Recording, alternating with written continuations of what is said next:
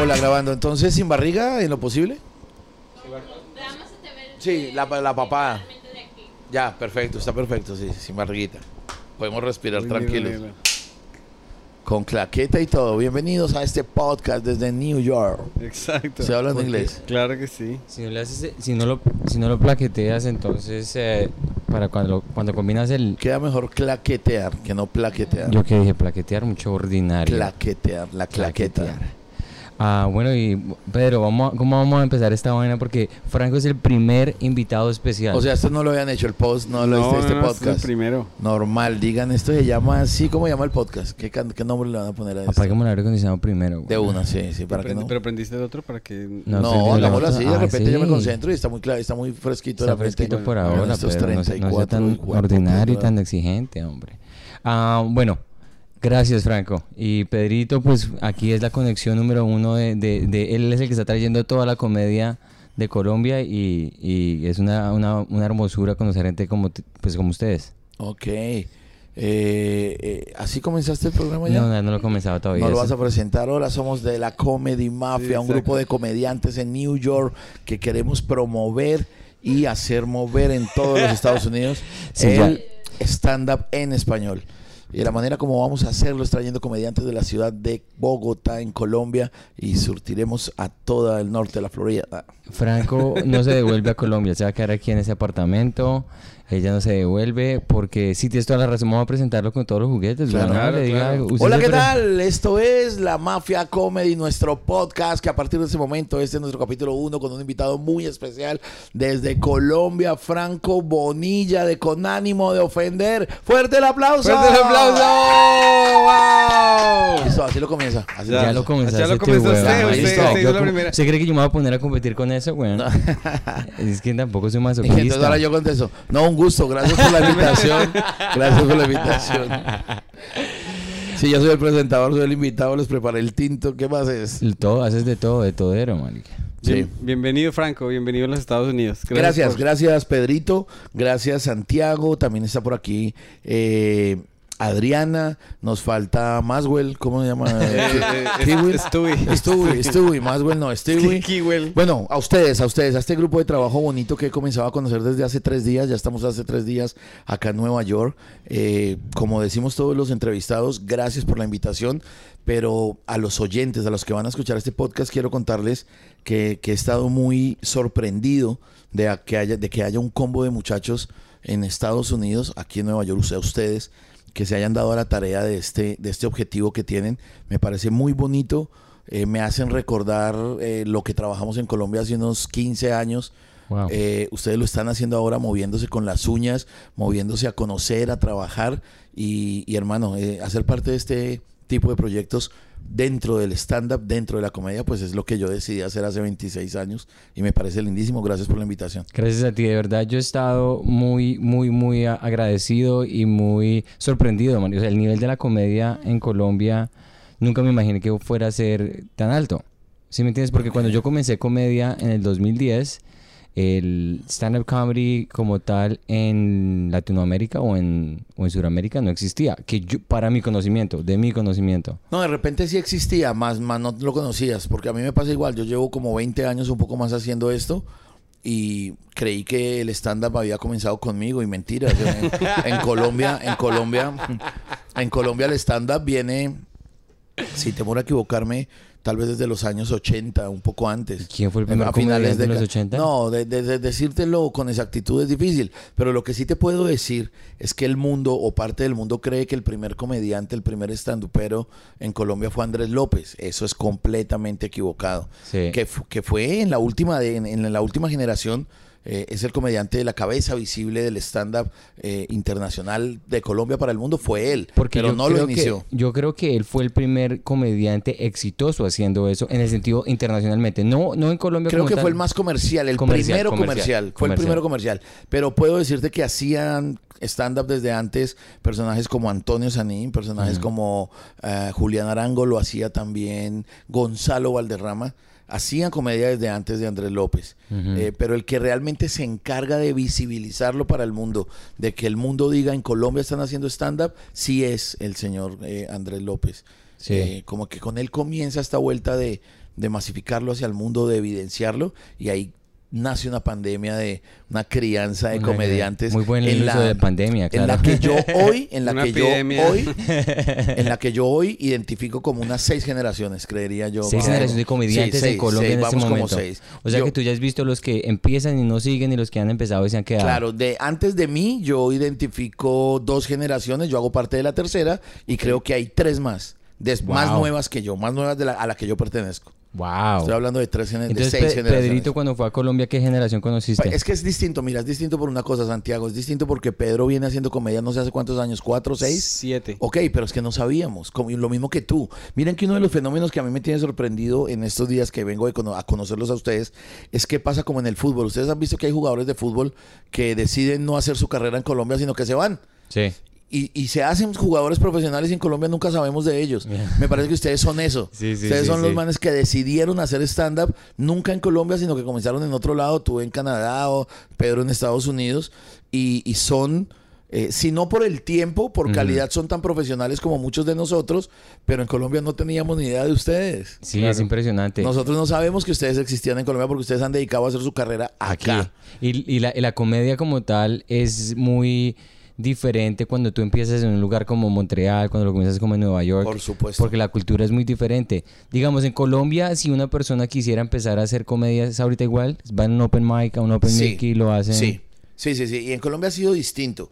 Los open mic en Colombia, hablemos de Bogotá, porque infortunadamente como muchos países eh, latinoamericanos, suramericanos, todo se centraliza, ¿no? Entonces, en la capital. Hablemos de... Yo creo que el 70% de la movida del stand-up en Colombia está en Bogotá.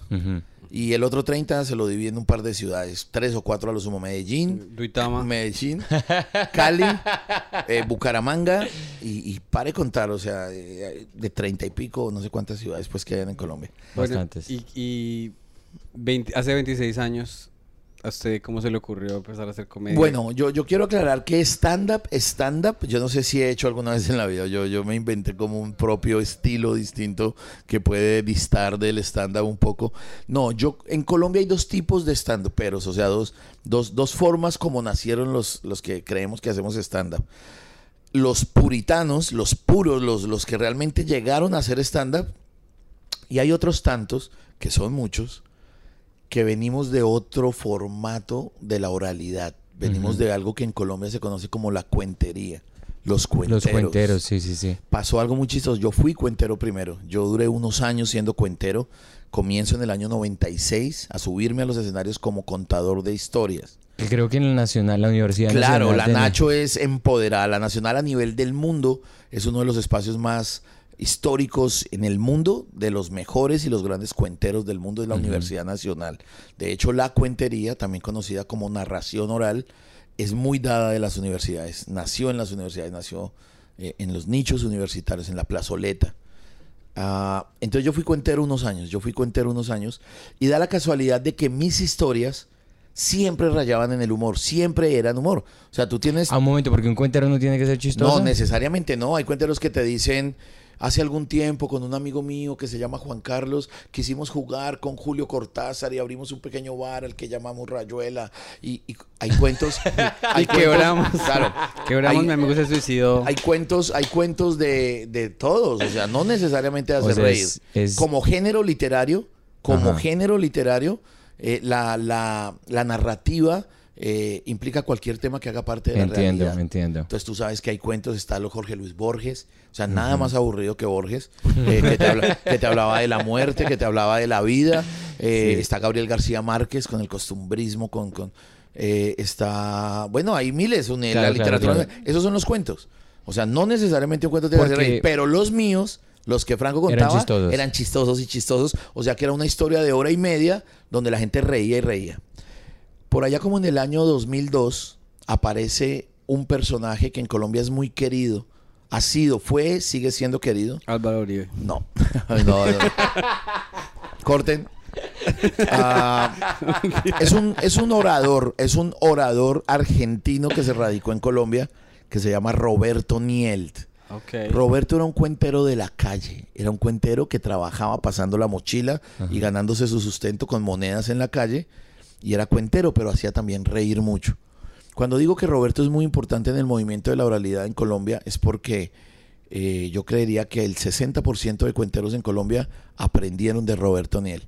Todos nos íbamos a la calle a verlo trabajar en donde no tienes un sueldo fijo ni nada, sino en un momento de tu show, 40 minutos de estar gritando en la calle, porque se hace sin sonido, se hace sin amplificación, Sí, es eso es a capela, a proyectar, a A la voz.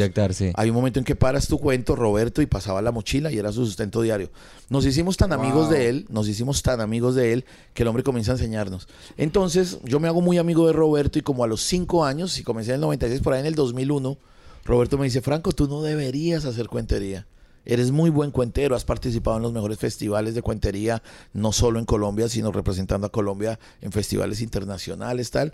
Pero ¿por qué no haces stand-up? Ahí es donde yo escucho por primera vez en mi vida la palabra stand-up. Y yo, ¿qué, Roberto?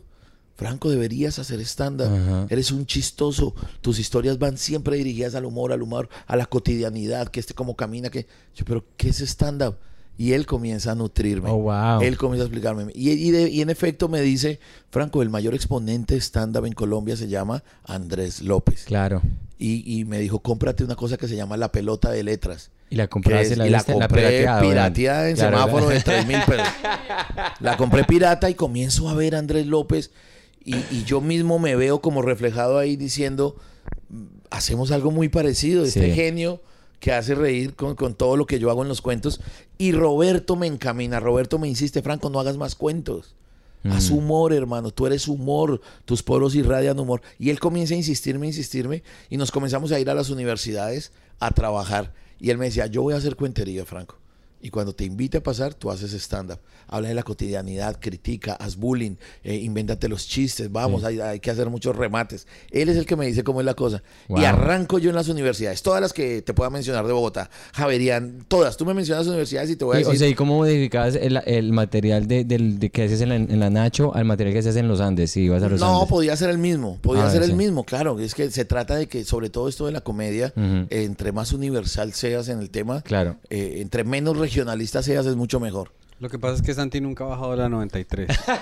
Claro, pero te puedo hablar de la que- Sergio Arboleda, hay del explicar. externado, de los externado, Andes, sí, claro sí, que sí. sí. Sí, sí. Esos ricachones gustan mucho del stand-up, les encanta. Claro. Sí, claro. Yo tengo primitos que están en los Andes y eso y son súper acomodados, pero a ellos les encanta eh, Claro. con ánimo y es que el humor es el humor es universal. Marica, son muy chistosos, weón. Muy, muy Oye, chistosos. ¿tú me habías dicho algo de Coca-Cola? ¿Quieres una Coca-Colita? Es- este podcast está patrocinado por Estoy siendo entrevistado por el podcast de la Comedy Mafia.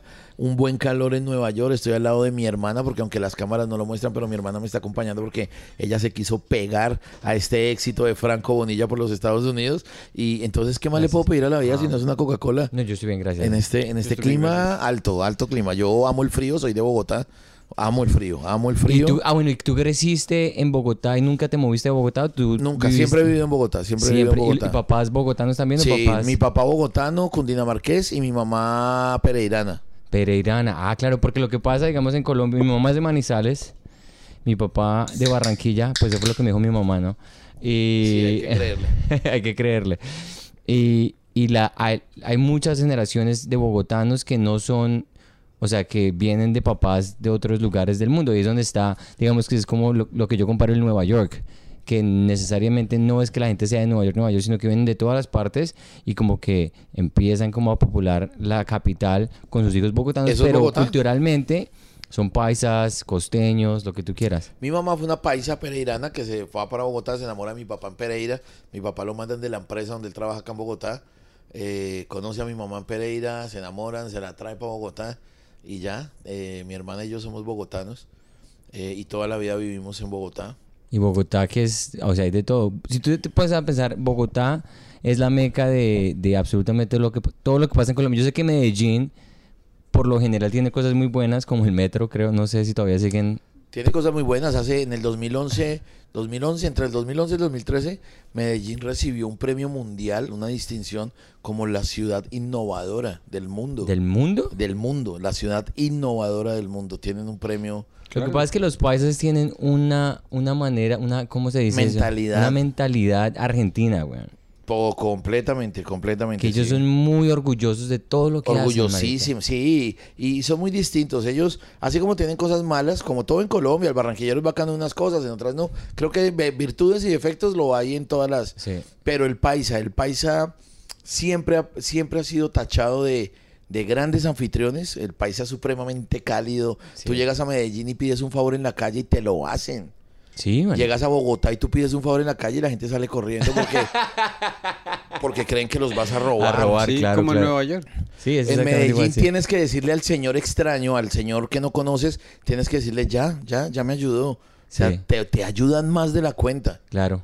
Eh, el paisa tiene eso y en el mundo lo saben. El paisa es excelente anfitrión. Tú en Bogotá le hablas a un extraño en la calle y aprieta más duro sus pertenencias o algo. Claro, es una es- locura. Y Medellín, pero Medellín no es que sea más seguro que Bogotá como por, o sea, no es que, o sea, no, no entiendo la, la, la inseguridad y la seguridad. Bogotá no es mejor o peor que Medellín, ¿o sí? Este podcast se trata de enseñarle a Santi qué es Colombia. Eh, puedes coger Uber, puedes llevar a tus Ah, guardaespaldas. no, yo sé, pero yo no voy a Colombia hace muchos años, pero estoy tratando de tener la, la, la No, información. Colombia es porque yo tengo, seguro. o sea, lo que yo leo, lo que yo Es que veo lo y que yo escucho de leo- Colombia, Lo que yo leo en semana y, Lo- lo que yo- y la lo que yo en revista el Soho. tiempo- lo que yo leo en Lo el que diga el tiempo- New York Times me dice que Colombia tiene unas Lo que yo arepas leo en muy el ricas. tiempo, marica, lo que yo leo en el tiempo, no mentiras, cuando yo hablo con mi mamá, mi mamá siempre dice, no, Bogotá está muy inseguro, Bogotá está muy inseguro. Pero yo no sé el resto de, de Colombia qué tal, o sea, no sé si sea solamente Bogotá o si es algo generalizado. Mira, yo creo que Colombia, toda, desde la Guajira hasta el Amazonas, Colombia vive una misma realidad. Solo que eh, de distintas intensidades de acuerdo a la ciudad. Pero la realidad colombiana no es la mejor, pero es igual en todo el país, ¿no? Corrupción. eh, creo que el gran problema en Colombia es la corrupción. Desde ahí parten todos los problemas eh, eh, como políticos en Colombia. La- el inconformismo de la sociedad, eh, son muchos años, son varias décadas, más de cinco décadas, dejarnos robar las platas que son del pueblo eh, por unos 20 familias. Claro. que ya el Las mundo mismas sabe 20 cuáles son- son. sí, Bueno. sí. Y si, si usted fuese presidente, ¿qué haría? Si yo fuese presidente, ¿qué haría? No, yo bueno- limpiaría, yo comenzaría por limpiar esas ratas que están gobernando. Eh, Es que yo creo que si uno limpia desde arriba, si uno saca a los que nos han robado durante tanto tiempo, a los Nule, a los Pastrana, a los Samper, a los Gómez, a los Uribe, si, si uno limpia desde allá, me parece que, que cuando todo comience a repartirse más justamente, cambia, cambia la sonrisa de la gente en la calle. Yo, yo hago una rutina en donde digo que tú puedes hacer un trabajo de campo y es salir a Bogotá un lunes hábil, un lunes de trabajo, a las 6 de la mañana, no encuentras a una sola persona sonriendo. Todo el mundo va Wow. Ramón, va puto, todo el mundo va de mal genio. Sí. Eh, porque, porque ya, ya uno está, ¿cómo se dice? Cuando uno ya acepta el dolor, cuando uno ya está resignado. Es- Resignado, es que es muy- es- o sea, es muy brutal. Por ejemplo, yo cogí un Uber en, en- en Bogotá y el señor me dijo que él vivía, creo que en Bosa. Creo que la esposa le trabajaba en la 100 y le tocaba demorarse tres horas para llegar al trabajo. Ujú. Y la señora eh, estaba trabajando en una peluquería y no estaban atendiendo a nadie porque estaban en pandemia. Ujú. Pero la hacían ir a parquearse en la peluquería para asegurarse que no les estuviera robando clientes a la peluquería. Oh. Entonces el, el- el grado de explotación que hay en Colombia Claro. es muy berraco.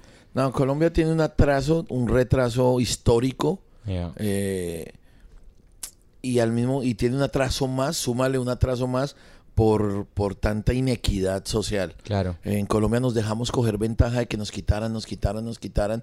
En Colombia es triste saber que hay un dicho que dicen que roben, pero roben poquito, o sea, roben. Colombia es un país tan rico. Roben poquito. Sí, o sea, eh, pues mira, mira, mira que esto es un chiste, infortunadamente es un chiste, pero ya lo aceptamos. Claro. Eh, en todo el país roban, pero tú ves las carreteras en el valle, las vías, y las ves lindas. Entonces no importa que roben, roben, pero no se roben todo, o sea, construyan, hagan Sí. y roben poquito.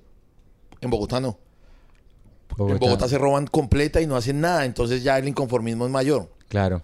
Pero si tus carreteras están bonitas y te tienen la ciudad linda, uno dice, ay, al Roben un final poquito. es triste, es muy triste. Bueno, y pregunta, ¿tú qué tan político eres cuando estás eh, en Bogotá? O, bueno, por lo general, en tu comedia, porque yo he visto que no hay nada político. No me lo gusta, que he visto. lo no me gusta el tema político porque el tema político me lleva a recordar el resentimiento que tenemos. Claro. El tema político me hace pensar en, en que no es justo que haya médicos que han estudiado 16 años y que su sueldo sea de 2 millones de pesos mensuales, Sí. mientras influencers que no han hecho ni bachillerato se ganen 250. y que- Créanme, o sea, yo no tengo nada en contra de la liendra. Sí, sí, sí. no tengo nada en contra de Fernanda W. Un poco de huevones ahí que... Chévere que la logren, chévere que logren la plata. Pero sí me parece a mí que hace parte de esa... De eso que no entendemos de por qué. De por qué un man que salva vidas y estudia 18 años se gana 3 millones de pesos y un chino que tuvo una buena idea se tapa en dinero. Entonces... Es chistoso porque aquí, digamos, de una manera, eso es muy colombiano, pero también está pasando aquí en los Estados Unidos y pasa, digamos que eh, por todo el mundo. En México, Audrey nos puede decir literalmente. Luisito Comunica. Él fue a Colombia, Luisito Comunica, es gente que, repito, yo quiero que quede claro que Franco Bonilla no está ni resentido ni envidioso de los que tienen plata. Pero estás Yo- poniendo yo- la luz a las, a las i- inequidades. Sí, sí, lo hay, lo hay, no, no. La plata se la dan, o sea, los que nos gobiernan son corruptos y ahí ya estamos mal. Sí. Porque si el que gobierna, si el que manda en el país es una rata, ¿qué esperamos de ahí para abajo? No hay nada. Ahí es, ahí es, sálvese quien pueda. Sí, sí, O sea, literalmente. allá, allá uno no vive, sino sobrevive. Sí. Entonces, hermano, lástima. lástima. bueno, y bueno, poniendo un poquito más de to- todo este tipo de, de, inecualidades y cosas que pues han tomado muchas décadas, eh, la comedia como tal es como una, es una manera de como de escaparse. Sí, De por esa supuesto, realidad. Claro. Cuando tú vas a un show, digamos, un viernes por la noche en Bogotá, ¿cuál es el sentimiento? Después de una... Porque tú sabes, como lo que estabas diciendo, el lunes por la mañana todo el mundo está berraco, está puto, pero ya vas a un show viernes por la noche, está vendido, sold que tú me dijiste, mucha gente va allá. ¿Cuál es el sentimiento del público colombiano? Pues yo creo que nosotros somos afortunados en lo que hacemos, en esto, en, en ser comediantes, porque eh, el público de un país eh, que no le brinda alegría a las personas por su realidad, necesita de personas que hagan reír. Ahí entramos nosotros. Entonces, eh, un viernes ya te has mamado seis días de la semana Mm. de injusticias, de regaños, de tal. Sí. El viernes tú quieres a alguien que te haga reír. Claro. Alguien que te saque durante dos horas, durante una hora de ese mundo de los problemas, aunque tenga que regresar a él después del show. Claro. Es por eso que, que en países como Colombia eh, funciona la comedia y hay público para todo el mundo. A mí, yo no sé explicar el fenómeno de, de que esta pandemia, eh, a- después de año y seis meses, que más o menos estamos sobre eso, Sí. eh, ha sido una locura de cómo se llenan los lugares en Colombia. Wow. Y alguien me lo explicaba, Franco, es una consecuencia lógica. Llevamos año y seis meses encerrados. Es la represión. Eh, claro, llevamos años y seis meses con, con el miedo de que nos podemos morir en cualquier momento, de que hay un virus que nos puede matar en dos días. Eh, entonces, la consecuencia lógica cuando permiten que la gente salga a la calle Claro. es eh, necesito buscar algo que me haga reír. Es como no hacerse la paja por dos meses. Mm, Yo la verdad nunca me la he hecho. Nunca se la ha hecho. No, ¿qué es eso de hacer la paja? Pues usted se, se comprime tanto que usted... ¿Cómo se dice hacer la paja en México? Sí, mexicano. Jalársela. La, ¿Qué es la chaqueta? Chaqueta, chaqueta. ¿Y por qué es- le dicen hacerse la chaqueta? ¿Es- No, no sé. ¿Pero es hacerse la chaqueta o me chaqueteé? ¿Cómo, cómo lo dirían? eh, la chaqueta o tu... ¿Hacerse la chaqueta? Claro. No sé, Ey, Adri, Adri hizo la moción, sí, hacerse la chaqueta. Ahí nos demostró, es, es- es más la que ella la hace que no. eh, Pero quién sabe con qué tipo de gente que sale ella que estaba haciendo es que así. ya, ya, ya, ya tiene el movimiento Entonces, perfecto. es un salchichón zenú, mija. A ver, para la gente que puede imaginar bien es que tenemos aquí una comediante mexicana que no está en las cámaras. Entonces le preguntamos a ella que cómo se dice si chaqueta y ella hace el movimiento con la mano de cómo se masturba un hombre, no una mujer. Entonces ya sabemos. Las mujeres, las mujeres hacen eh, eso de manera muy chistosa porque a veces hacen como para allá, como si no les... como- Audrey, porque ven para acá, Audrey. Ven, pa- ven para acá un ¿Por qué no te sientas dos minutos Sí, ahí en la mitad de estos dos? Ven, siéntate aquí en la mitad. O siéntate acá. Reciban con un aplauso a Adriana, comediante Adriana mexicana. de México, por favor. De México nos va a enseñar cómo se masturban los varones. Ah, yo pensaba que te ibas a venir para acá. Uy, que te ibas a venir. Que te ibas a venir acá. Dale. Ah. Ahora sí, eh, te sentaste ahí, te invitamos a que participaras con nosotros para que nos Ay, digas el movimiento que hiciste ahorita de chaqueta, ¿cómo es? ¿Cómo es? ¿Así? Ah, no, no está, no está mal. Está como, No, no está mal. Como si fueran dados. Como si... Está masturbando como a un niño de 12 años. No, Que normalmente yo es... es grandote. El mío es grandote. Ah, no, es cierto. Ya no tengo ninguno. Bueno, esa voz que ustedes escuchan ahí es de una comediante que yo conozco hace tres días en persona. Se llama Adriana. Miren esta mezcla tan rica. Es de Aguascalientes, México. Vive en Nueva York, pero físicamente parece rusa. Tiene una cara hermosa, muy poquitas tetas. Muy poco. y muy caderona y buen culo. Eh, Bueno, eso sí. la misma cara de Belinda, ¿no? Ah, sí. Es una mona azul. Es una tengo- Tengo la cara de Belinda. No sé por qué. ¿Hace cuánto comenzaste a hacer comedia en español? Eh, En español llevo como año y medio. En inglés llevo casi seis años. Seis años haciendo comedia en inglés. Bueno, yo con todos estos tres manes que me están escuchando, con Belinda, con Adriana, con Santiago, con Pedro, falta aquí más, güey. Kiwi. Kiwi. falta Kiwi. Kiwi, ¿cómo se llama Kiwi? Ya dígale Es- Kiwi. Falta él y falta... un-. Estos son los loquitos que hacen parte de la Mafia Comedy, que son el combo de aquí en Nueva York, que quieren hacer mucha comedia en español aquí en los Estados Unidos. Eh, Y estamos muriéndonos de ganas por ver su debut en inglés. Ah, Este sí, este viernes, viernes. pues no se hagan Tiene que muchas decir, expectativas. My name is Frank. Sí, yo sí me voy a parar Frank- allá. De hecho, ya tengo chistes Bonilla. construidos, pero quiero los nuevos. Quiero tirar unos nuevos. Pero ¿cómo te, cuando, te, cuando te preguntamos si lo quisieras en inglés, ¿cuál fue el sentimiento? ¿De, de, de reto? El claro, el sentimiento es de miedo, es de, de un reto grandísimo porque hay algo bien sabido para el mundo entero, es que no solo no hablo inglés, sino que le tengo miedo al inglés, no me gusta el inglés, esto tiene que ver con un trauma de la infancia, yo recuerdo de un profesor de inglés que tuve en el colegio. Eso, ahí vamos. Eh, An- antes de que nos cuentes esto, a Santi a le gusta preguntar cuál fue el sentimiento. La primera vez que te hiciste la paja, ¿cuál fue el sentimiento? El sen- eh, con el maestro.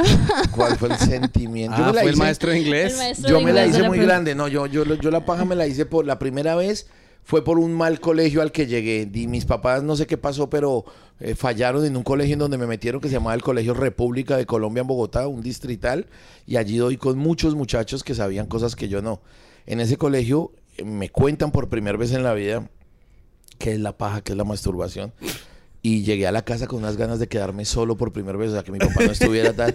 Y cuando me dieron el pago, pero yo les estoy diciendo que si estaba en primero de bachillerato, yo podría tener unos... 12. cat- No, no, no, Te 13, tardaste 13. mucho, ¿no? Trece. Sí, yo creo que es antes. Para- Adri tiene cara de ángel, pero es más diabla. No, es que bachillerato, ¿cuántos años tienes en Ca- bachillerato? 14 años. Me la pude haber hecho la Sí. primera vez. ¿Y to- tenía que ser antes? ¿Hay gente que se la hace antes? Yo siento No, a que los es- esto es 13, más- 14 está bien. ¿Tú? No, yo no me la jalo. No, yo no me la... yo no me hago Tú la paja. sobas, Yo la, yo, tú la frotas. yo la meto. Yo no quiero preguntar qué, a qué se está refiriendo. ¿Y usted por qué dijo? Y Pedro porque hace la cara como esa desaprobación. No, no, no, Pues felicidades. ustedes, mire, nada más porque nada más me escuchan, pero ya me puse roja. Nada, es mentira, está normal, está tranquila, se está subiendo la falda. Ah, sí, yo me la hice como a los 14. No, está normal, 14 es normal, es promedio. Y repito, fue consecuencia de que en un colegio donde iban, donde que no sé qué pasó de mis papás porque ellos siempre se preocuparon porque yo estuviera en colegios buenos. Cuando digo buenos no me refiero a costosos, sino muy buenos pedagógicamente. No, di con un colegio distrital, jornada tarde. En Colombia, sobre todo en Bogotá, se dice que todo alumnado de la secundaria, de, de la secundaria es bachillerato, Sí. que todo alumno de la secundaria de jornada tarde, porque en, en Colombia se dividen dos los colegios, mañana y tarde. sí, los de la jornada tarde los tildan de gamines ya. El que sea de jornada tarde es porque es alumno conflictivo tal. Y yo fui a dar a la jornada de la tarde y en efecto en ese colegio fue cuando muchachos más grandes que yo me dieron la información de que era la masturbación. Yo no sabía que uno se la jalaba y uno se podía. Se llegó la, Y también uno- te info- llegó la información Llegó la información y de que uno se lo y comienzo, o sea, tanto te meten eso los amigos que te ves con ellos toda la semana que ya mi interés en la casa era que me dejaran solo por primera vez y se dio el momento, se dio el pago que no estaba ni Sandra mi hermana ni mi mamá ni mi papá y yo comencé a hacer todo lo que me habían dicho en el colegio hasta cuando lo logro la primera vez y ya son ahorita casi 30 años de todos los días de Un aplauso. Felicidades. Historia de Franco es la cara de, la hermana viendo ese- Sí. Ya sé. Déjame. Un aplauso para Audrey, por favor. Adri. Venga, y entonces, ¿qué pasó con este profesor de inglés? Va- Vamos a, vamos a mencionar aquí por nombre a este profesor. No, no recuerdo el nombre de él porque después, no sé, mi, mi, mi aversión al inglés es igual que a la de los computadores, que a lo de la tecnología. Ya. Eh, los que me conocen saben que yo detesto la tecnología, que le tengo miedo, Ujú. que, eh, pero es a unos pasos raros. Por ejemplo, mi hermana me dice, Franco, baje la aplicación de tal, yo ya comienzo a sufrir y cambio la cara. No me gusta meter los dedos a... Y eso responde a, no es, no es a ganas de joder, Ujú. sino que tengo un trauma con respecto y tiene que ver con mi primer profesor de, de sistemas y computación, así se llamaba en Colombia. una Sistemas de Sistemas y computación. computación. Sí, sí, sí. Y con el primer profesor de inglés que tuve. El de sistemas, si me acuerdo el nombre, era un señor Roger. eh, nos da una información equívoca el primer día o yo la entendí mal. Cuando nos llevan a los computadores del colegio donde yo estudié por primera vez, yo nunca había visto un aparato de esos tan cerca. Lo iba, yo lo iba a usar, que era el, el típico computador ese de culo grande hacia atrás blanco. Sí, sí, sí. Ta, o sea, les estoy hablando del año 90 y 90, año Sí, 90. sí, sí, sí. El blanco ese así con culo Uy, y una CPU grande sí, y tal. Que y- lo prendiera. el, el, el, el, ese, ese, ese. Y era blanco y negro. Sí, sí. Y en internet. Ese tenía- señor, sí, ese señor de disquete. Sí, de sí. del drive Ah, A, drive B. eso. El señor que nos se le dice- ataraba uno, a veces uno se le metía el y se le man, atascaba. el man en la teoría de ese primer día nos dice los computadores, la ciencia, la, la, la, la, la ciencia de sistemas de computación la usan los grandes poderosos del mundo como Estados Unidos y tal para meterse a las cuentas de los bancos y hacer daño. Así no lo dice el man. Wow. Eh, lo- la computación está hecha, nos da una mala información, yo le cogí bronca. Y fue igual con lo de inglés. Llega una maestra, porque recuerdo que fue mujer, y, y nos, ha- nos dice algo en inglés y yo le tengo bronca. Yo le tengo bronca al inglés, yo, yo, miedo, bronca, y todo eso unido hace que yo a mis 44 años no sepa decir ni chimba inglés, yo no... Pero lo que dices es algo, es algo mental, el bloqueo, porque eh, digamos que cuando tú estabas diciendo las cosas en inglés en el carro, Sí.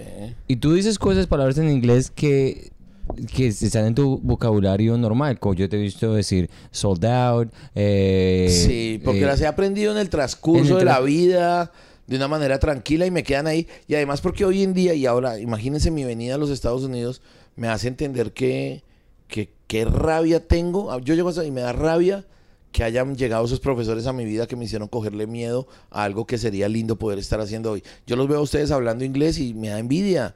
O sea, quisiera saberlo hablar. Claro. Quisiera, ahora, de repente me, no falta el que diga, pues comience a estudiarlo. Nada, ya me mamá. Pero sabes que si empiezas a hacer comedia en inglés, te gusta más y aprendes más rápido. Porque la, simplemente tener las ganas de hacerlo en el idioma, te, te- te- solamente el esfuerzo a entender algo te ayuda. Te digo porque cuando yo comencé a hacer comedia en francés, no es que mi francés fuera desarrollado para hacer stand-up. Pero al empezar a estudiar más lo, el, el- el, eh, la jerga y todo ese tipo de Sí. cosas, jerga es una palabra muy maluca, ¿no? No, no, no. Pero Ve- sí- Verga es una palabra maluca. no, Jerga pero está es, es jerga, lo dije bien, ¿cierto? Sí. La jerga eh, y la cultura como tal te dan más ganas de aprender el idioma solamente porque te quieres presentar. Es que, por ejemplo, Sante ya sabe tres idiomas y ahorita está estudiando un cuarto. Está buscando un idioma en el que se le rían. Pero, eh, Vamos a ver si el portugués o el sí. chino o lo que Sigue sea. explorando qué es el idioma. Es del El idioma, es del el- idioma. Sí, Sí, yo, idioma, yo hoy en día lo digo con lo digo como afligido y es lástima no amar esas dos cosas que odio, la computación, pues todo lo que tenga que ver con tecnología, tecnología, claro. y el y otra lengua, o sea, el inglés, en este caso el real, porque me anima mucho la idea del francés, me pero es con el inglés, mi problema es con el inglés que nunca lo aprendí. Yo ahorita viejo en la universidad, los ingleses que uno ve en la universidad, yo todo era trampa, todo era trampa, todo era que me hicieran los parciales, que me hicieran esto. Mm, En la universidad. Sí, en la universidad y yo no, no, pues había que pasar las materias por requisito, Claro. pero me las pasaban eran mis amigos, yo no contestaba un examen, o sea, no permitía que, que alguien me viniera a enseñar inglés, no, no, no. Ah, pero entonces en las otras materias usted sí estudiaba. sí, claro, pues sí, inglés pero que fui vaguito, tenía- fui vaguito Ya, ya, también, ya. pero digamos que las me gustaban, pero fui vago. Pero el inglés es de que mm, lo, lo saco de una, o sea, Sí. me entran todos los demás, usted se queda afuera. pues. Pero las ganas de, porque cuando hiciste algo brillante anoche, que yo te lo dije que lo podrías hacer el viernes, es que tú empezaste a decir cosas básicas. sí, sí, que pues, empezaste- pero- que dijiste pero es que es cosas un como... chiste. Sí, pero llegas y dices cosas por el estilo que son tan simples como esa. Hola, me llamo Franco Bonilla. Hi, I'm Franco Bonilla. Las traduzco, las traduzco hasta- Y después cosas, algo complicado lo dices ah, y el chiste como es tan complicado. Cosas por el estilo que son muy espontáneas, pero como dan la esencia de lo que eres tú como comediante. Es que, es que realmente el stand-up es eso. Realmente el stand-up es, eh, es, es, mi, es mi visión sobre un tema, eh, mi visión honesta, real, mi opinión sobre un tema, haciéndolo de una manera jocosa. Entonces, ustedes saben que, que gran parte del contenido de nuestras rutinas tienen que ver con nosotros. Eh, entonces, ¿cómo no contarle al mundo mi odio por el inglés eh, en la medida de un chiste? Entonces, tú sabes que mi, Sí, mi- claro. mi- mi- mi chiste dice que me sé tres frases en, en inglés, que yo acepto que en el colegio no aprendí un culo inglés, solo las frases necesarias para vivir. Estoy contándole a la gente algo que es verdad. Claro, que es claro. real. Mi miedo por el inglés. Hoy en día el miedo ya se ha convertido es en, en, en complejo de no saber inglés. Hoy la cosa ya pasó del miedo al, puta, qué lástima haber tenido esos profesores. Pero vas a hacer algo histórico y nunca es tarde lo que te digo, que la, Por las favor, ganas... no me lo recuerdes las, tan ga- seguido. las ganas de hacerlo eh, van a ser, te vas a dar cuenta que vas a empezar a soltar muchísimo más Sí, sí, repito, ya no es miedo. Ya ahorita tengo claro y soy consciente de que no es miedo. El miedo me lo infundieron de niño. Claro. Este par de profesores, no voy a decir brutos, pero cometieron un error. Tanto el de computación contándome la primera informe que me da, los computadores se hicieron para hacer daño. Paila, tú tienes... Tal vez es verdad y hoy día se ve esa lista Wi- Wikileaks o LikiWix. Sí, sí, sí, eh, sí. el- el- por los, los hackers. Entonces, el man no estaba equivocado. Sí. Cuando me dice los computadores eh, se hicieron, pero me lo, me lo dijo mal. O sea, se lo estás diciendo a un niño de 9 años, de 10, de 11, díselo de otra manera. Pero la primera información que el man nos mete es pilas con los computadores porque en el mundo se usan para, para combatir, para, para manejar el poder. Y me meten eso en la cabeza, loco. Y yo les juro que a los 18 años de edad yo no sabía aprender un computador. Te- se lo juro. Se lo juro. eh, se llama, ¿cómo es? Formatear. que forma, forma- no sé hacerlo. A hoy no sé qué es formatear. Resetearlo, No, no sé. No Control, sé. lo-. O sea, lo más chistoso fue que en el año, ¿qué? ¿90? Sí. Que los computadores no servían para hacer, para jugar tortuguita. Ok, no sabía Para jugar hacerlo. Frogger, el, el sapo ese que salta. Ahora Zapado, este man nos mete esa información y yo le cojo un pavor a los computadores horrible. Le cojo un pavor donde los evité durante muchos años. Y ya en el colegio eh, y en la universidad comienzo a entender. Para mí fue un trauma cuando en la universidad me pedían trabajos en computador. Porque mi papá en la casa nos decía que no hay nada más lindo que hacer los trabajos a mano Sí, sí. eh, o en su defecto en máquina de escribir. Cuando a mí me hacen pasar de la máquina de escribir al computador, computador. yo tenía problemas con profesores que les llevaba todo mundo llevando que trabajos en computador Y los y yo los llevaba o escritos a mano Bueno. y comencé a tener problemas con profesores. Claro, claro, porque querían que tú Ah. pusieras... Eso, es el de los traumas o de las cosas de pequeño que influyen, mejor dicho, Para el resto de la para vida, el resto de la para el vida. resto de la vida. Y te hago una, una pregunta que quería, porque estás hablando de, estamos hablando de, de tu comedia como tal.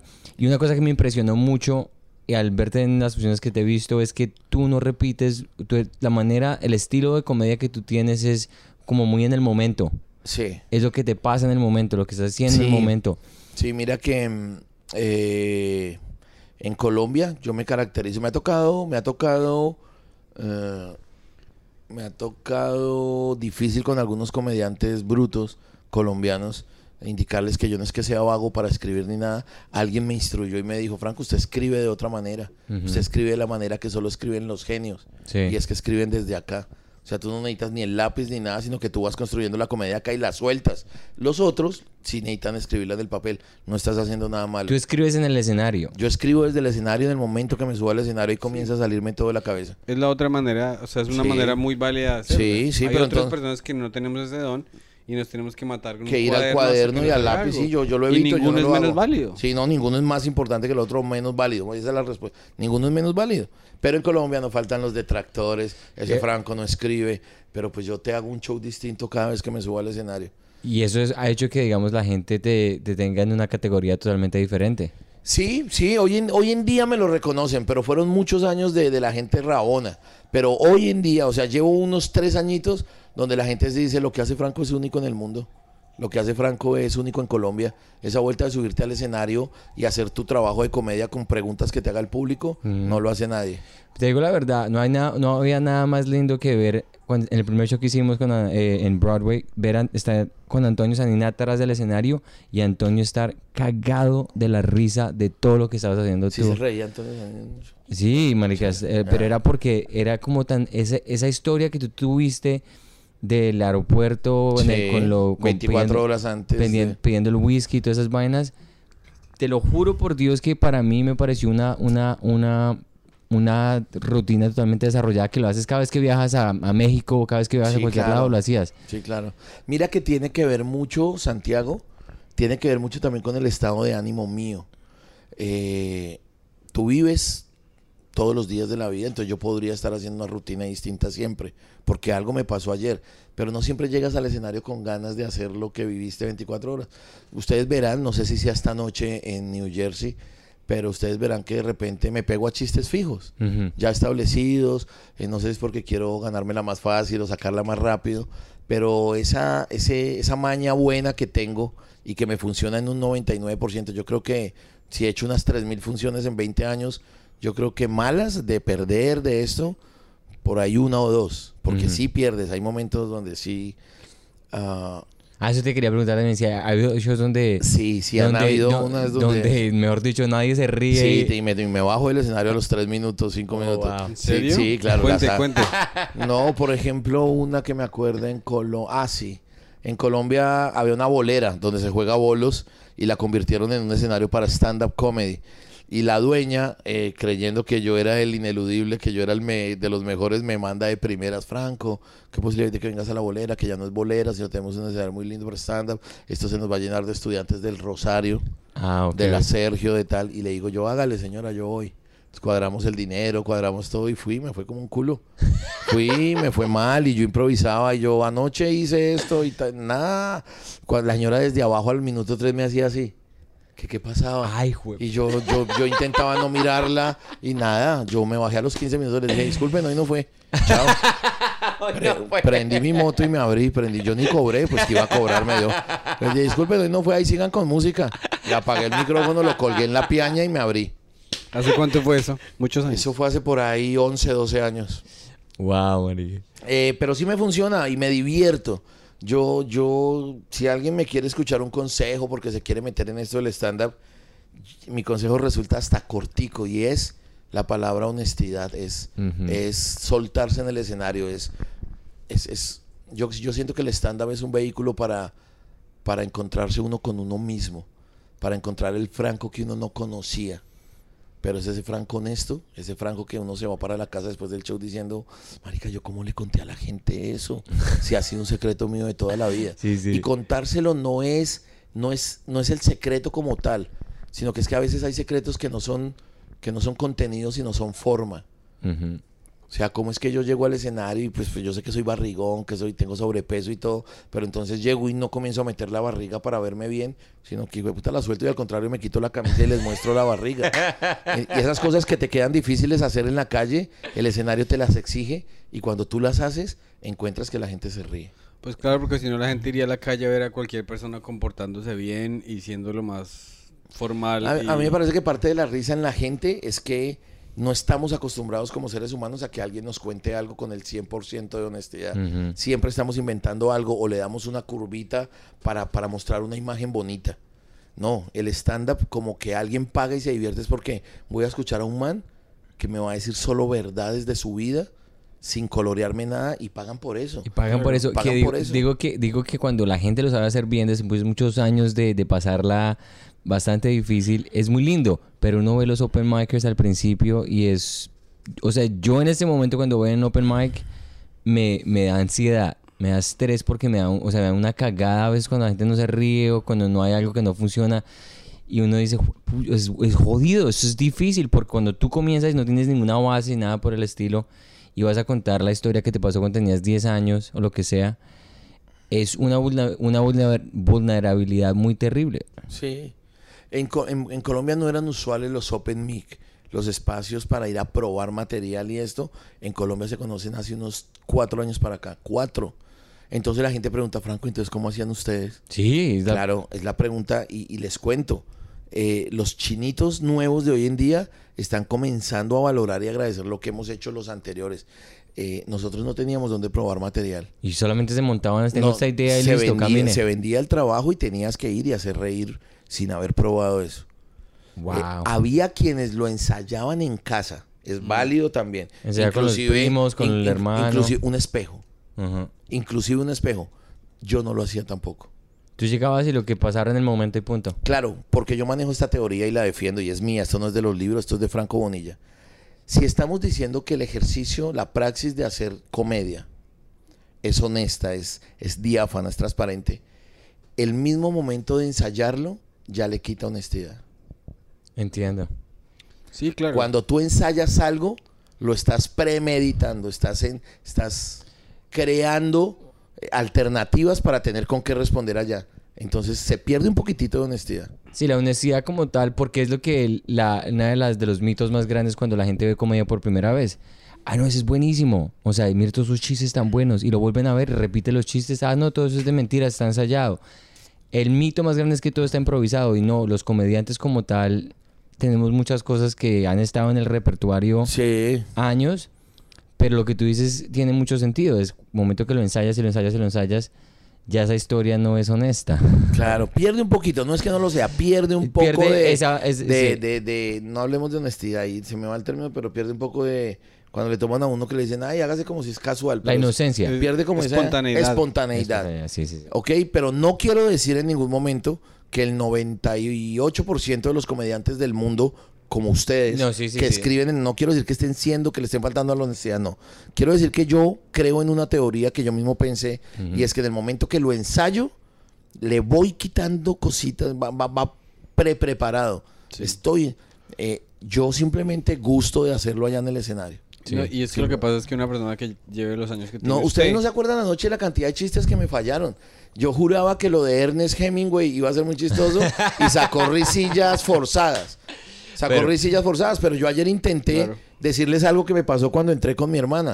Yo entro a un café irlandés en Filadelfia, en Estados Unidos, pero de una, el primer piso me encantó porque era lúgubre, oscuro, inclusive olía un poquito a humedad, que esa es característica del irlandés para que su cerveza quede de buen sabor. Sí, sí, sí. Entonces es un bar de una, yo, yo dije, esto es irlandés.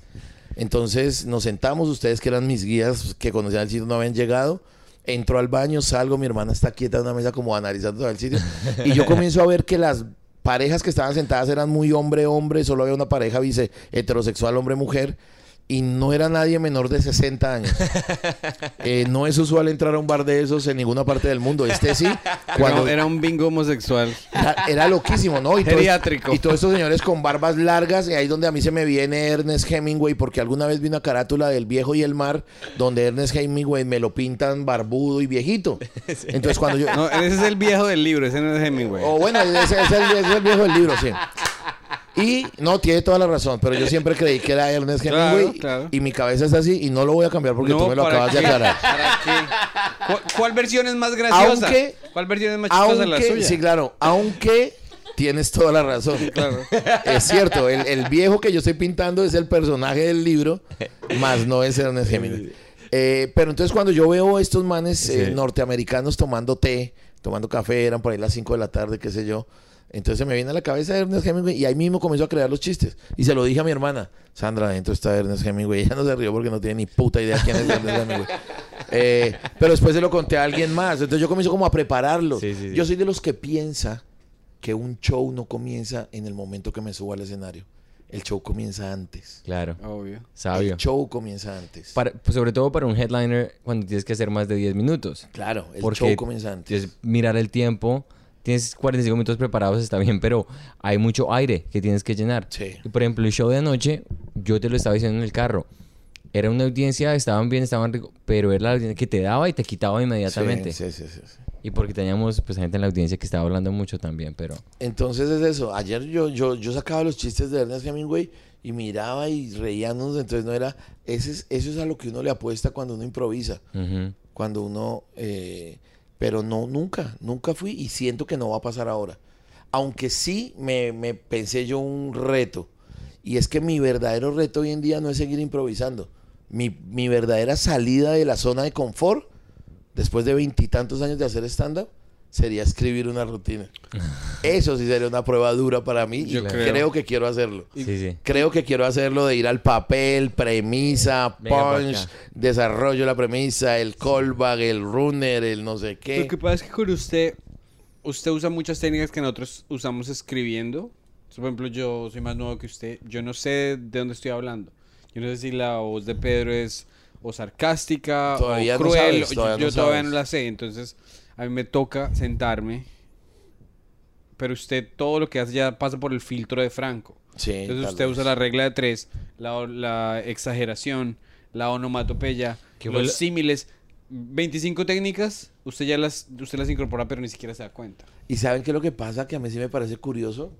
Me lo ha dicho gente en Colombia que conocen la teoría. Yo uso esas técnicas, Claro. pero sin saber que existían. Obvio, porque usted las aprendió con el feedback de la audiencia. Sí. Claro. Y después eh, hablo de Gabriel Murillo, uno de los manes de Con ánimo de ofender, que sabe mucho de historia. O sea, ese man, no sé si más que ustedes. Historia de stand-up. Pero, pero es una mucho. locura que ese man te comienza a mencionarlos así de memoria, pero hablando contigo solo con un cigarrillo en la mano, comienza a hablarte de los de los rockstar, de Es- los, eh, de los de norteamericanos de, los 60, de los te da nombres, te dice las rutinas, te dice los chistes, te dice los especiales, si escribieron libros los conoce, todo. Wow. Entonces, es más, él me enseñó esto, él me dijo, Franco, mire, creo equivocarme en el nombre, no dudo entre varios comediantes. No sé si fue Bill Hicks o George Carlin, Ok. no, algo de ellos me dijo, mire Franco, usted lo amamos tanto acá y lo admiramos. Él hablaba a título personal, usted es un genio, Franco, porque usted hace cosas que han hecho los grandes, pero usted no tiene ni puta idea que eso existe. ¿Y saben qué me enseñó él? En una teoría, no sé si usted la conoce, mire Franco, no sé qué man de los duros en Estados Unidos, que ya murió, él dijo que había un nivel más alto de simplemente pasar a hacer reír en un escenario para un stand, para un man que haga stand-up. Y usted ya lo hace, Franco. Y yo, ¿qué? Dijo, sí, mire. eh, no sé qué man dijo que para, hacer, para uno decir soy estandapero y de los mejores, tiene que cumplir tres cosas. La primera, pasar a un escenario y hacer reír. Pero es la básica, esa es la más. La segunda, que demora años, es hacer reír a extraños sin estar en un escenario. Ujú. Ustedes dirán, ¿cómo así? Sí, anoche estábamos pidiendo unos sándwiches y yo en dos minutos tengo riendo al que me está atendiendo. Claro. Hacerlo reír. Y la chupeta más grande de todas no es crear chistes y decirlos. Es una frase muy cortica, es hablar chistoso. Claro. El, el ritmo. Cuando, el 24, cuando 24 horas de las 24 tú hablas chistoso, no hay quien te supere. Claro. Es la voz, desarrollar esa voz. Ojo, hay otra, hay otra característica que, que, le, que Gabriel Murillo les diría a ustedes nombres de quién la propuso esta teoría.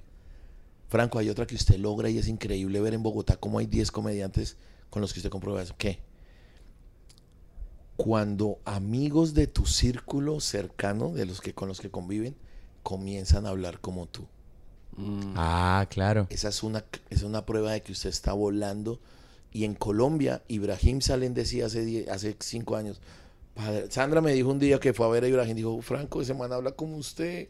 Lo- los- las finalizaciones de la voz, eh, el color de la voz Claro. hasta se pega. Claro, Es- porque es era el, el fenómeno que, síndrome de Jerry Seinfeld. No, de David Tellman. Eh, Jerry Seinfeld. Comienzan a usar palabras del... Porque muchos comediantes, es lo que está haciendo perfectamente esa generación, empezaron a desarrollar su rutina y su estilo. Es Colores de idéntico, voz. idéntico a David Tell. Claro. Sí, en- y, por ejemplo, Jerry Seinfeld aquí en los 80 se volvió el más millonario de todos. Y, y se empezaban a. Y él, y él pregunta como que. ¿Y qué pasa con los pancakes? En inglés, ¿What's the deal with pancakes? Y se empezaron a vestir. Ahorita hay viejitos que, nunca la lograron, que todavía se presentan en un lugar, que están vestidos con el blazer, con el parche, y creen que así es que se hace. Sí, porque Pero es un- algo único de la persona. Pero lo que tú dices es exacta, esas, esas características que te las dijo, ¿cómo se, cómo se llama? tu Gabriel, amigo? Gabriel, enseñó cuando digo Gabriel que, que- que digo Gabriel, pero todo es lo que nosotros hablamos todo el tiempo. Y lo dijiste de una manera, en cuatro pasos. Y hay, y hay un momento es- en que en Colombia y hay unos siete, ocho comediantes que yo mismo los escucho y digo, güey, puta, hablan igualito a mí. ¿Tienen- ¿Por qué? No Tú sé. eres el pionero y simplemente ese Una vuelta estilo, ese estilo es el que... Y en, en Montreal exactamente, lo- en Montreal, en Canadá, hay comediantes que son muy buenos, que llevan muchos años haciéndolo, y los nuevos comediantes son versiones diminutas de Claro. ellos. Ayer alguien me escribió de Colombia. Yo le, se dieron cuenta que ayer en el show de anoche yo grabé un pedacito de cada uno y lo subí en mis historias. Sí. Alguien te escuchó a ti de mis contactos comediantes en Colombia y me dijo, ese man se me parece a no sé quién, en el color de la voz y tal. Ah, ¿sí? Eh, voy a revisar porque gracias a Dios eh, te comparó con un grande de grandes. Ah, bueno, menos mal. Te comparó con un Ese grande. puta que está así está Se terrible. parece a Coco el de Okidoki. Coco. En cambio, mandé un video de John, el, el John, el John muchacho Pirris. nuevo, sí. Sí. Y me dicen de Colombia que ese es el Juan González de allá. ¿Y quién es Juan, Juan Gon- González? Juan González es un niñito que salían con ánimo de ofender y pues, malo. Nin- ningún tiro le da. Sí. Y entonces de él, de él me dijeron así, no hay ningún, ese es el Juan Ese González. es de el que allá". dice, hombre, Y de ti- gracias- gracias a Y de ti me lo compararon. Y ese man tiene un estilo parecido. Ahorita, ahorita reviso y te digo Eh, listo, quién. listo. Pero bueno, vamos, a, vamos a finalizar porque tenemos que Como ir que a. Riaño, como que como algo así parecido a Riaño. A Juanpis, algo así. Yo voy a buscar y, Y, te mando el y de mí pantallazo. dijeron incomparable. No, te saludaban, te saludaban. Me decía, conoces, bien. me decía, me- ¿cómo me estás, dijo- Duitama? Me dijo Brian, me dijo Brian, ¿estás con Pedro? Y yo sí, con Pedro. O sea, varios me preguntan, porque ya te conocieron en Claro, Bogotá hace claro. unos meses. Que Du- Du- Du- Duitama está ahí. ¿Cómo está Du- Duitamita? Am, bueno, vamos a fin- porque tenemos que pisarnos para New Jersey, muchachos. Sí, tenemos que abrirnos. además, Entonces, ah, te quería preguntar para finalizar el, este, el primer episodio de este podcast de la Mafia Comedy. Ah, no, la Comedy Mafia, marica, yo siempre se me olvida el nombre, fresco. La Comedy Mafia, la. Comedy Mafia, eh, te quería preguntar, bueno, primero que todo agradecerte por absolutamente todo lo que has hecho, estar Divino. aquí es un, es un privilegio gigante. Y bueno, pues que nos digas a Pedrito y a mí, a todos, al equipo acá, eh, ¿cuál, es, cuál ha sido tu, tu, como tu cosa favorita de, de esta experiencia? Tan, tan humilde Santiago, ¿no? Estamos en la casa de él y dice, estar aquí es un privilegio. Sí, tienes toda la razón. es que estar aquí es un privilegio para usted, weón.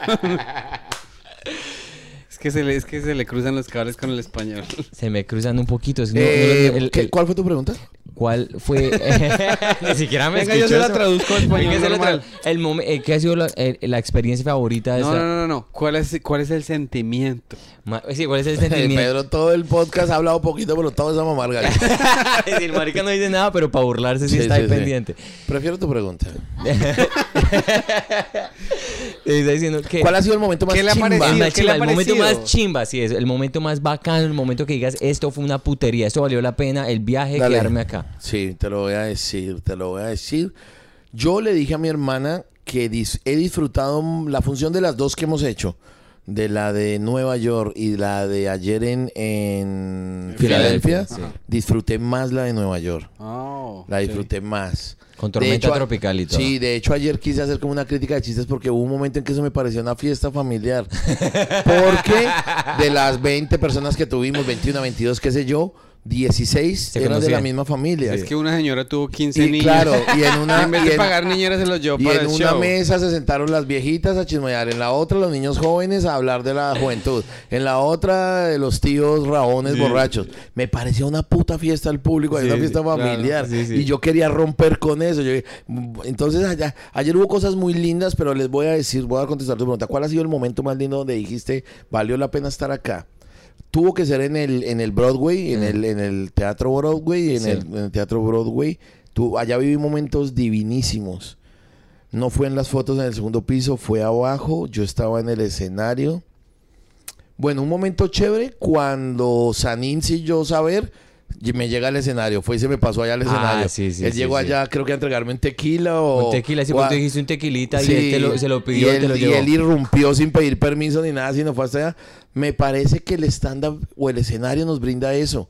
La posibilidad de, de, de payasear sin querer dañar al otro. Entonces eh, Antonio sabía que no quería hacerme daño ni al show ni nada y entra y todo el mundo se rió. Sí. Como que fue una demostración mía de una confianza y una hermandad bonita Claro. que la habían proporcionado a ustedes con esta invitación y eso. Claro. Ese es el momento que todo el mundo sacó las cámaras y empezó a grabar Sí. porque fue algo único. Sí. Y hay otro momento lindo en ese teatro, ya me acuerdo cuál. El de las fotos, nos las estábamos tomando abajo cuando alguien pidió que se hacían arriba. No sé. Ah, pues era seguramente para, para desocupar, para desocupar porque comenzaba otro show. Entonces yo dentro de mí digo, póngale cuidado la lindura de alegría. Yo dentro de mí digo, lástima que no, porque, o sea, que te pidan una foto es una demostración de amor. Y uno no puede, y uno no puede burlarse de eso. Y a mí me parece que decirle a la gente, vamos hasta allí y no la tomamos en otro lado, es como abusar de la nobleza de ellos. Claro. Ah, no sea, no solo te estoy pidiendo una foto, sino que me haces ir a... Entonces yo dije, nadie va a subir a... Cuando me doy cuenta en el segundo piso, todo el mundo subió a lo de la foto, fue otro momento de alegría. Claro, todo el mundo quería hablar Pero contigo. Santiago, ya para terminar, gracias a ustedes por, por lo he hecho mucho, voy a dejar de hacerlo porque ya que se vuelve cansón. Yo, yo me anoto como un colaborador de ustedes en Colombia para referenciarles gente, Gracias. para buscar esto que ustedes emprendieron, eh, Maswell, Santiago, Pedro y Adriana. Esto que ustedes emprendieron vale mucho la pena, eh, vale muchísimo la pena y no solo yo espero volver, sino que conmigo cuentan en lo que necesiten en Colombia, no solo cuando vayan. eh, porque yo ayer de tanto que hablábamos en el carro de regreso, yo decía, ¿y qué tal que ustedes se fueran los cinco? El- la mafia comedy de colombianos en, En Colo- Bogotá. Marica, les, sacamos, les hacemos por ahí unas 20 funciones porque yo enfilo a, a los programadores de los bares y les digo, bueno, vienen los manes de allá, dos colombianos, una mexicana y una africana, no mentira. Y, vienen- y, y Maswell vienen, vienen, vienen a Colombia. Les cuento algo, comienza todo el mundo a decir dónde los vamos a parar y saldrían más de 20 funciones. Vamos, vamos apenas. Y, a- y- de- y que vayan bajo el nombre bien pulido. que vayan bajo el nombre de la fa- de la fam de la Mafia de, de Comedy. esa mierda de la de la comedy mafia La comedy mafia, también Sí. te- te enredaste. que vayan La bajo el Fania. nombre de eso La Fania, Fania. Comedy. No, de que vayan bajo ese nombre sería delicioso porque los primeros que programan son Boom Sí. ahí mismo Quique y Juan Peláez dicen trae- aquí se paran y. Boom esteteado Boom los van a escuchar 220 personas con pandemia es decir ahí ya tienen normalmente caben 400 ahorita dejan entrar 200 No, y la nueva miembro del grupo es venezolana. Ok, entonces una los, cantidad de venecos. los van a llevar a todos basta- los bares, los van a llevar bares, estamos hablando de unos cinco, les estoy hablando de Terra, de Rembrandt, a seis manos. Mejor dicho, eh, pon- entonces conmigo cuentan, gracias por Gracias. toda la atención que han tenido con mi hermana y conmigo. Ah, y, y sigan adelante con esto y nada, lo del podcast bonito. Yo solo tengo palabras de Gracias. agradecimiento Gracias. y esperando que el cheque también sea sustancioso, bonito, ah, para regresar a Colombia, para poder hablar bien de ustedes allá en Colombia, que vale la pena venir. Bueno, y ahora una última pregunta breve para concluir. Me va a mamar gallo. Las pobres personas, no, los, los colombianos que acaban de recibir su visa, que no, no son así tan cosmopolitas como usted y todo. ¿Qué le recomiendo a usted que hagan en Nueva York? Que vengan al, al Tiny Squirt. Ajá. Van a ver muchas chicas. ah, no, el Tiny Square. El Square. Ajá. Mm, ¿Qué les recomiendo a los que tienen visa nueva? En términos de comida, comida En- típica. Uy, en términos de comida, vengan a probar el plato típico aquí en Estados Unidos, el restaurante creo- McDonald's. McDonald's, uy, papi, papi, el plato típico Muy aquí bien. de Estados Unidos. Ahí hay un restaurante, la comida autóctona, McDonald's. Ahora, ¿cómo compara usted las mujeres de Nueva York a las mujeres de Bogotá? Ahora sí, pero se, se- se levantó, se, ¿Cómo se despertó para hacer comparo? preguntas. O sea, eh, Yo voy a decir algo, yo voy a Dígalo, decir algo. dígalo. Creo que las mujeres más lindas en Estados Unidos, en Nueva York, son, son eh, latinoamericanas. Ah. Son mexicanas, Son- específicamente. Eh, pues tengo al lado mío una trozuda, una trozuda mona mexicana de unas piernas increíbles, color blanco, colmillo de elefante. Ah, hermano, no sé, yo, yo, yo te voy a decir, Pedro, que creo que la mujer estadounidense, la mujer no es, no es tan bonita como la latina, lo, lamento, pero debo decirlo. Eh, habrán sus excepciones, por supuesto, mujeres de ojiazules perfectas, de piel de durazno, las hay porque no las ve. Pero yo sí soy un defensor de la mujer latina, de la venezolana, de la colombiana, eh, de la mexicana, algunas. No, me parece muy bonito que tenga ese sentimiento Bueno, sí, para mí la no mujer... me sorprende porque me acabo de decir- me acabo de pedir que lo llevara a comer empanada. Sí, huevón, no, no, no, si a ti te gusta más la de acá, pues te respeto tus gustos. Pero para mí la mujer norteamericana es muy blanca para mi gusto. ya. Sí. Muy blanca para mi gusto. Eh, muy alta para mi gusto y para mi necesidad. muy alta. Muy son alta, mi altas, necesidad. Blancas y culiplanchitas. Sí, Ah, culiplanchitas. claro. Yo siento que la, la, la norteamericana que tenga un culo perfecto y grande se operó. Sí. Pero, pero por genética creo que es poco culo. Tienen más culo las mexicanas, tienen más culo las colombianas. Sí, sí. Entonces, no, mira, blancas para mi gusto, demasiado tal. Muy lindo lo de los ojos azules, pero bien. El resto, creo que me quedo con las latinas toda la vida. ¿Y vamos a cerrar con una pregunta? Listo, que vivan las latinas. Gracias, Franquillo. Vale, gente, chao. Este es el podcast de la Comedy Mafia, de la. Mafia Comedy. No, lo dijiste perfecto la primera vez. No, la Comedy Comedy La Mafia. Comedy Mafia, síganlos. Esto es arroba la Comedy Mafia en Instagram. Yo soy Franco Bonilla y escuchar este podcast después. Chao y gracias. Gracias. Chao, chao. Chao.